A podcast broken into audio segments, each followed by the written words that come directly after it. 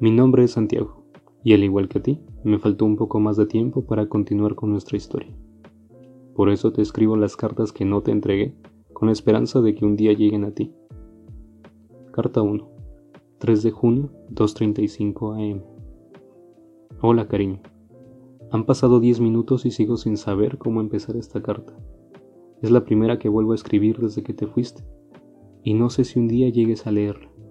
No sé si un día vuelvo a verte, y es justo esta la razón por la que me duele tanto seguir avanzando. Cada paso que doy hacia adelante, me siento más lejos de tu camino. Tu partida dejó tantas dudas que hasta el día de hoy trato de encontrarles respuesta. Incluso hice una lista de cosas que quisiera preguntarte, una lista como la que hicimos de lugares que queríamos conocer, o de las metas que teníamos por cumplir, igual a la lista de las cosas que faltaban por comprar a nuestro departamento.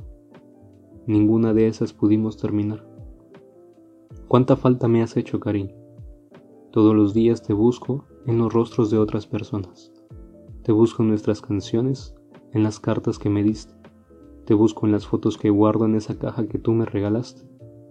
Te busco cada mañana en mis mensajes. Te busco todos los días, todas mis noches, y aquí sigo sin saber nada de ti. Nadie te enseña y te dice cómo amar, pero justo ahora la única forma que conozco es la que tú me enseñaste. El día que te fuiste olvidaste decirme qué hacer con mis noches, qué hacer con ese jardín que querías tener afuera de nuestra casa. Olvidaste decirme qué haría después de tu adiós y de esa llamada que me dejó lleno de dudas. ¿Y ahora? ¿Y ahora qué hago yo con este amor? Me faltó tiempo para decirte lo mucho que deseaba ese abrazo, el abrazo que nos prometimos la última vez que nos vimos. Ya no pude decirte nuevamente que estaba fuera de tu casa, esperándote a que salieras, como todos los sábados que nos veíamos. Tampoco pude entregarte esa dalia que quité de mi jardín, porque sé que a ti te gusta. Nos faltó tiempo para tomar nuestro chai favorito y después caminar por aquellas calles. Tu partida dejó un hueco muy grande en mi vida. Me siento con un gran dolor que nada ha podido hacer que deje de pensar. De pensar en el día que decidiste irte y que también se fueron nuestros sueños, nuestras promesas. Se fue mi amiga, mi confidente, mi amor y mi niña roja. Y ahora, ahora estoy aquí sentado en el sillón donde vimos la vida misma, mientras pasa por mi mente esa tarde lluviosa en la que entramos a un oxo porque yo quería unas galletas ¿Por qué dejaste de ser feliz? ¿Y por qué no me di cuenta cuando eso pasó? No dejo de pensar si estás bien o si estás mal, si aún te estresan los finales de semestre, ¿sigues haciendo ejercicio por las noches? ¿O por fin hiciste tus tarjetas?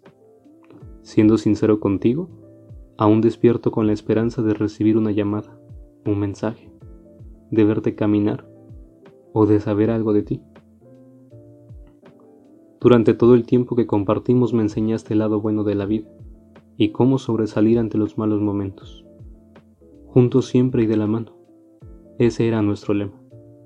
Pero esta vez no es así. Y por alguna razón que desconozco, me rehúso demasiado a aceptar esta realidad. Durante estos días sigo esperando despertar y regresar en el tiempo, como si nada de esto hubiese pasado. Cariño, te agradezco tanto cada abrazo, cada beso, cada carta, cada detalle, cada sonrisa que me regalaste, cada mirada y cada momento que compartimos juntos, porque fue único.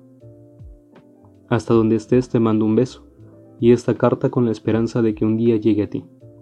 Y mientras ese día llega, te seguiré esperando en tu lugar favorito frente al mar. Con mucho cariño llamándote como siempre, Santiago.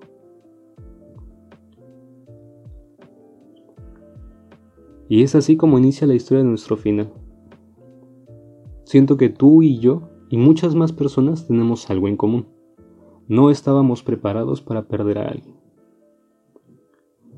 Necesito que me sigas un momento en esta idea. Imagina que abres el refrigerador y encuentras tu bebida o comida favorita. ¿Pensaste en algo? En mi caso elegí el yogur de fresa. Estoy consciente que en algún momento caducará y que al momento de abrir el empaque solo tendré un par de días para terminarlo, porque después de eso se descompondrá y a nadie le gusta tomar un yogur así. Si todos supiéramos la fecha de caducidad de nuestra relación, la aprovecharíamos aún más. Disfrutaríamos el doble cada momento. Dejaríamos de posponer cosas. Prestaríamos más atención y nos quitaríamos muchas excusas. Tomaríamos más fotos, haríamos más llamadas, iríamos más al cine, iríamos de fiesta, a bailar, a comer. Incluso nos prepararíamos para enfrentar ese último día, ¿no crees? Y tal vez al saber que ese final se acerca, empezarías a sacar poco a poco los recuerdos que acumulaste. Esos recuerdos que se van llenando en semanas, en meses y en años.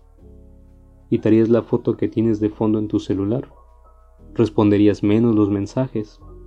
Habría menos citas, menos bailes, menos risas. Borrarías poco a poco cada publicación que hiciste. Y también le regresarías esa prenda que aún guardas en tu closet. Pero una relación no es un producto que encuentras en los anaqueles de un supermercado. Es por eso que no cuenta con instrucciones, con un manual de usuario, con una línea telefónica para contactar en caso de dudas, de sugerencias o de reclamaciones. Y tampoco te indica su fecha de consumo sugerida. ¿Crees que una relación debería tener marcada una fecha de caducidad? ¿Realmente disfrutarías cada momento al doble solo porque sabes la fecha exacta en la que todo terminará? ¿O tú y yo nos cerraríamos a expresar un amor verdadero por miedo a saber que cada día que pasa nos queda menos tiempo? ¿Podrías abrirte tanto con esa persona si sabes que mañana o el siguiente año ya no estará a tu lado? ¿Le dejarías saber de tus miedos y sueños? ¿Te encariñarías con su perro si sabes que en un par de semanas ya no podrás jugar con él? Es por eso que el final es así de espontáneo, de imprudente, y duele tanto porque no estás preparado para recibir esa llamada, ese mensaje, o ir a esa cita a un café al cual ya no te gusta ir porque te recuerda a esa persona, porque fue justo ahí donde la viste por última vez. El miedo a fracasar no nos dejaría amar como se debe, ¿no crees? Imagina que como en todo, habrá una fecha para una despedida y una fecha para un final. Debemos amar todos los días con la idea de que hay una fecha de caducidad y no para estar pensando en cómo decir adiós. Debemos estar conscientes que por alguna u otra razón, un día esa persona ya no estará y por eso debemos dar más, más de nosotros, más tiempo, más atención, más pláticas interminables, más paciencia, disfrutar más cada noche fría y cada día cálido, cada caminata por la playa, cada película. Debemos disfrutar más de cada momento. No callar solo porque tenemos un poco de pena. Debemos dar más sonrisas, más abrazos, más besos, porque en algún momento te hará falta el tiempo te harán falta los renglones para seguir escribiendo tu historia. Las separaciones son dolorosas y siempre habrá dos puntos de vista completamente diferentes, dos formas de sentir la separación, tus versiones del por qué todo terminó. Quedarán dudas sin respuestas y muchas noches sin sueño. Quedará un sinsabor de todos los días, pero quedará la esperanza de una oportunidad más, de un beso más de que la vida nos dé una pequeña casualidad que nos vuelva a unir. Quédate con esos buenos momentos, con los recuerdos que no pudiste borrar como una foto, y con esa canción que te hace regresar un poco,